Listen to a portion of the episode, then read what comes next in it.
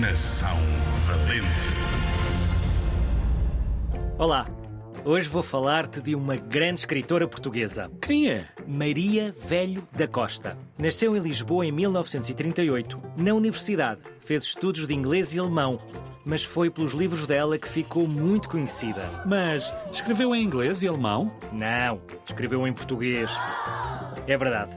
Maria Velho da Costa foi uma mulher de muitos talentos. Até ensinou em Londres, no Reino Unido, numa das grandes universidades daquela cidade.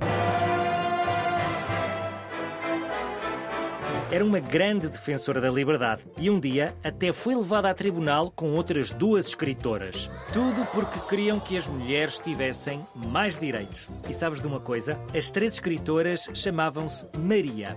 E por isso, o grupo ficou conhecido como as Três Marias. Mas com o fim da ditadura, a pena ficou sem efeito. E Maria Velho da Costa continuou a escrever. Em 2002, recebeu o prémio Camões, porque escrevia realmente muito bem.